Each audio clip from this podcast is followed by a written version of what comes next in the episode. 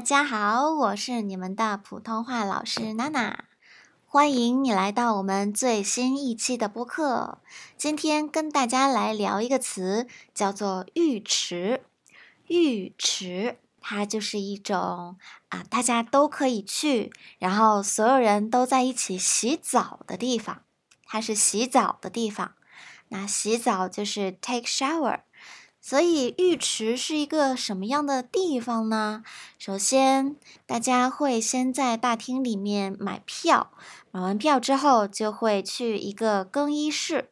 更衣指的是 change clothes，所以更衣室是你换衣服的地方。进了换衣服的地方呢，每一个人都会有一把钥匙，这个钥匙可以开自己的一个小柜子。那这个小柜子呢，里面就可以装自己换下的衣服啦。把自己的所有衣服都拖在这个小柜子里面，然后锁起柜子门。接下来就保管好自己这把钥匙就可以了。然后大家就脱光了衣服，呵 呵去了一个洗澡的地方。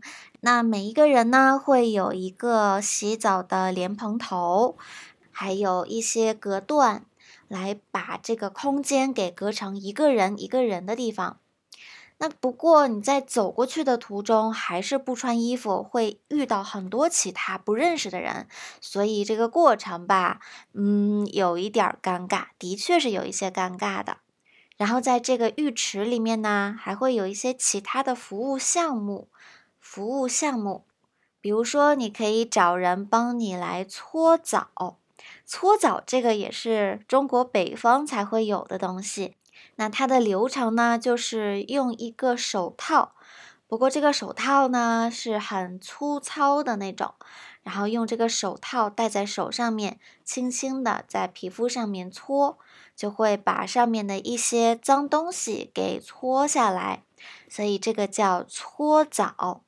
北方人非常喜欢搓澡，可是在中国南方，搓澡是基本上见不到的一件事情。包括我们讲的澡堂，在南方也很少见，可是，在北方，比如北京等等地方，就很多人都会去过。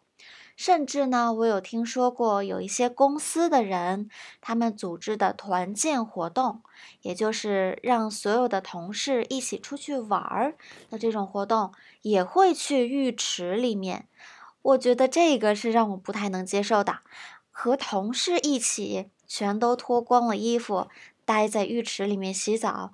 如果是我，估计我会请假，我才不要去。OK，那这边就是我们今天的内容了，关于浴池。那我们下次再见吧，拜拜。